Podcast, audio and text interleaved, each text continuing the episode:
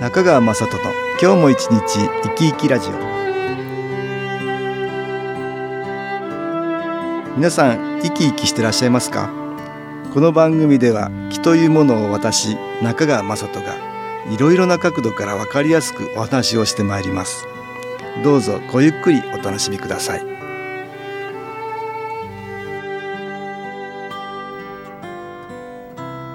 中川雅人の今日も一日生き生きラジオ。この番組は気のある生活あなたの気づきをサポートする株式会社 SAS がお送りします。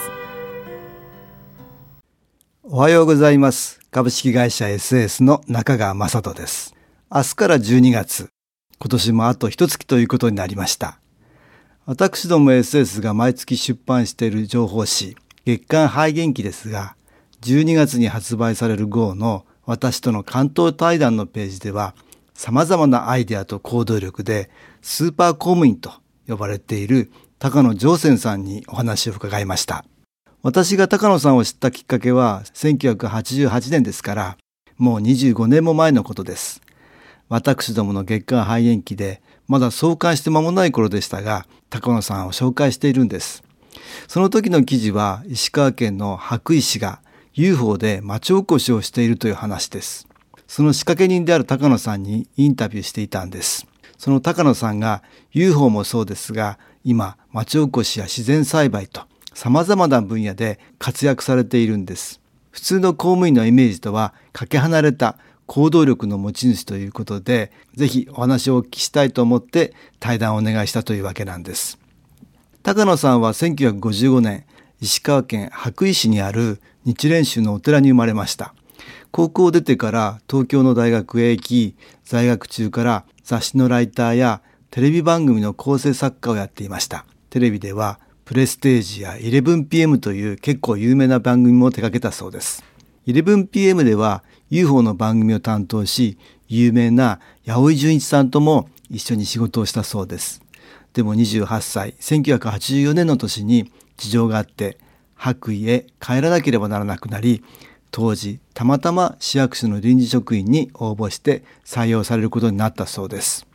白衣に戻ってすぐ気になったのは住民の人たちが自分が住んでいる町の悪口ばっかり言っているっていうことだったそうです。それじゃあ町おこしなんてできっこないと白衣ギネスブック作りというのをやったそうです。白衣市で一番のもの誇りたいものを探して発表しようという企画でした。それを始めたらみんなが前向きになってきたと言います。このギネスブックを制作する上で白衣の古い電気や伝承を調べていくうち UFO らしいことが書かれている奇妙な古文書を見つけたっていうんです。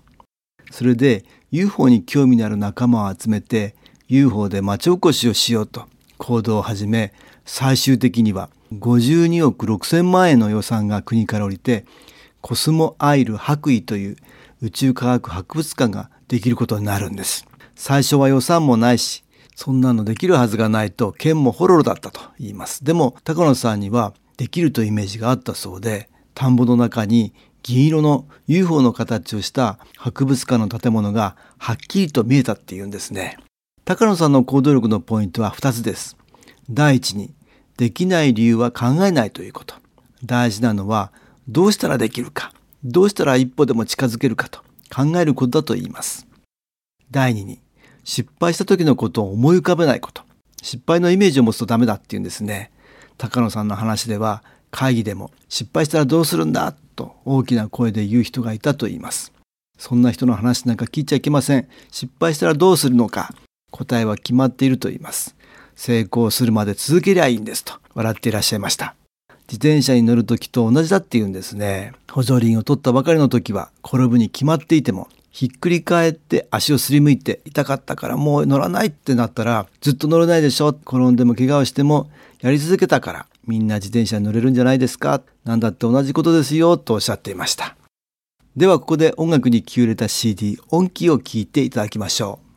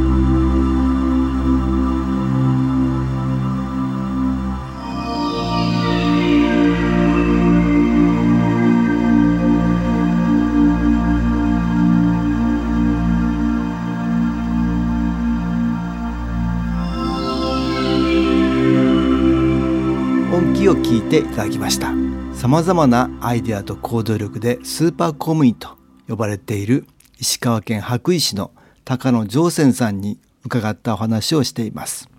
何の予算もないところからどうやって博物館の建設にこぎつけたんでしょう。高野さんまずは世界的な大物に手紙を書きまくったそうです。ゴルバチョフ書記長レーガン大統領サッチャー首相ローマ法とか世界を動かしていると言われる VIP120 人に手紙を書いたところ45%ぐらいの確率で返事が来たと。さらにそれをマスコミにどんどん情報を流したらたまに取り上げてくれるところが出てきたっていうんですね。さらに地元では UFO うどんを作って、えー、週刊誌に取材してもらったりと。とにかく次から次へとアイデアを出してはそれを実行したといいます。徐々に反響が出てきたところで第1回宇宙と UFO 国際シンポジウムを開催したっていうんです。スカイラブ4号の船長のジュラルド・カー博士に来てもらって9日間で4万5千人もの人を集めたっていうんです。それで勢いがついて、えー、結局は52億6千万円の予算が国から降りてコスモアイル白衣という博物館ができたって、えー、いうことなんです。さらには NASA に本物のロケットを貸してくれないかとお願いしたら大丈夫だってさらには月の石まで貸してくれたと。何でもやってみることですよと。笑っておられました。宇宙科学博物館が開館したのが1996年。当時高野さんは博物館の管理運営の仕事をしていましたがあることから上司の反感を買い農林水産課というところに飛ばされてしまったといいます。どうしようもない職員が行く部署だったんで正直高野さんもしばらくは落ち込んだそうです。しかし高野さんはいつまでも落ち込んでいません。自分の仕事に真正面から向き合います。三子原地区というところを担当したそうですが、65歳以上の人が50%を超える限界集落で、さて何が問題なのか。ど素人なりにいろいろ話を聞いたり調べてみたと言います。すると、所得が低すぎて農業が続けられない。特に若い人はみんな都会へ出て行ってしまうので、18年間子供が一人も生まれておらず小学校も取り壊しになるほどでその元凶となるところは農作物を作った人が希望の価格をつけられないところだと高野さんは確信したと言います。それでいろいろと周りに提案したそうですが農家の人からは素人に何がわかるといつも大喧嘩。最後には皆さんのお米を役所で預かって売りますと単価を切っちゃったそうです。ポイントは三子原のお米を高く買ってもらうためにどうやってブランド化するか。もともとお米は質の高いものだったそうなので、多くの人に認知されれば売れるはずだと、あれこれ知恵を絞ったそうです。それで有名な人に食べてもらうと、いろいろ当たったところ、地名の巫女原というのが神の子の原っぱと書くことから、キリスト教にぴったりということで、ローマ法王から食べてもいいという返事があり、これで火がつき、あちこちから注文が舞い込んでくるようになったそうです。お米が売れて収入も増えたので、村を出る人も少なくなり、入村してくれる若者も出てきて、いろいろなイベントも行われ、以前からは考えられないほど村は活性化してきたそうです。高野さん、今は無農薬でリンゴを作った木村明則さんと自然栽培を広めておられるそうです。木村さんの話を聞いて自然栽培がいかに大切かよく分かったので、木村さんを呼んで講演会をやり、さらには自然栽培実践塾というのを開いたといいます。行政と JA が一緒になってこのような自然栽培のイベントを推進するなんてのは例のないことでしょう。高野さんによると古くからの人は農薬も肥料も使わないなんて無理だと思っている人が多いそうですが若い人たちは木村さんの話を素直に受け入れて自然栽培で米や野菜を作っているそうです。実際に JA 白衣では自然栽培のお米を取り扱っています。私も注文して食べてみましたが、これがとても美味しいんです。高野さんは TPP が始まるとアメリカから遺伝子組み換えとか農薬まみれの安い農産物が入ってくると言います。自然栽培を広げないと農家は生き残れないし、国民の健康も守れない。自然栽培を日本のブランドにしようと奮闘中です。高野さんの言葉を借りれば、なぜそこまでやるのって言われることがありますが、単純に楽しいからですよ。人が喜んでくれたり、驚いてくれたりすることが楽しいんですね。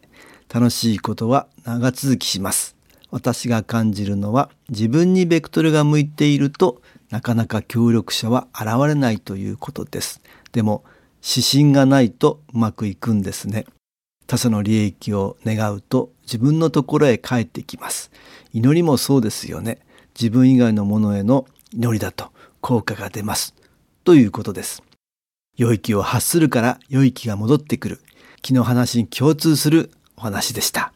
実際には私たちの周りにはいろいろなマイナスの気が存在します。それらの影響を受けてなかなかうまくいかないこともあるでしょう。高野さんのように強い心を持って困難を乗り越えればいいことは分かっていても思うようにならないこともあるでしょう。新機構という気のエネルギーは困難を乗り越えやすくしてくれる宇宙からの応援のエネルギーです。私はいろいろな人に利用していただきたいと思っています。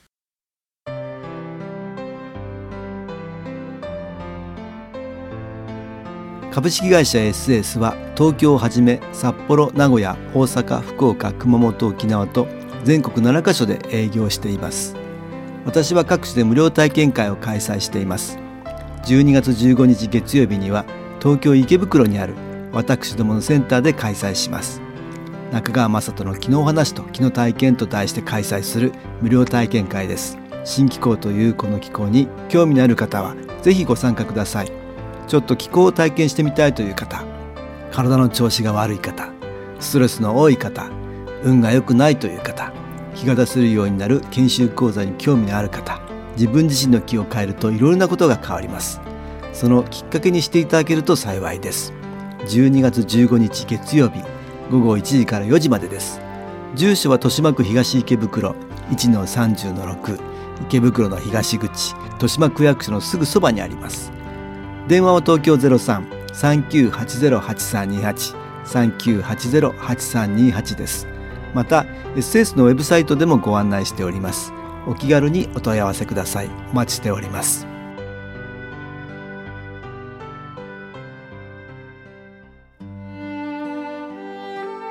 いかがでしたでしょうか？この番組はポッドキャスティングでパソコンからいつでも聞くことができます。SAS のウェブサイト www. 新機構 .com 新機構は SHINKIKO または FM 西東京のページからどうぞ中川雅人の今日も一日生き生きラジオこの番組は気のある生活あなたの気づきをサポートする株式会社 SAS がお送りしました。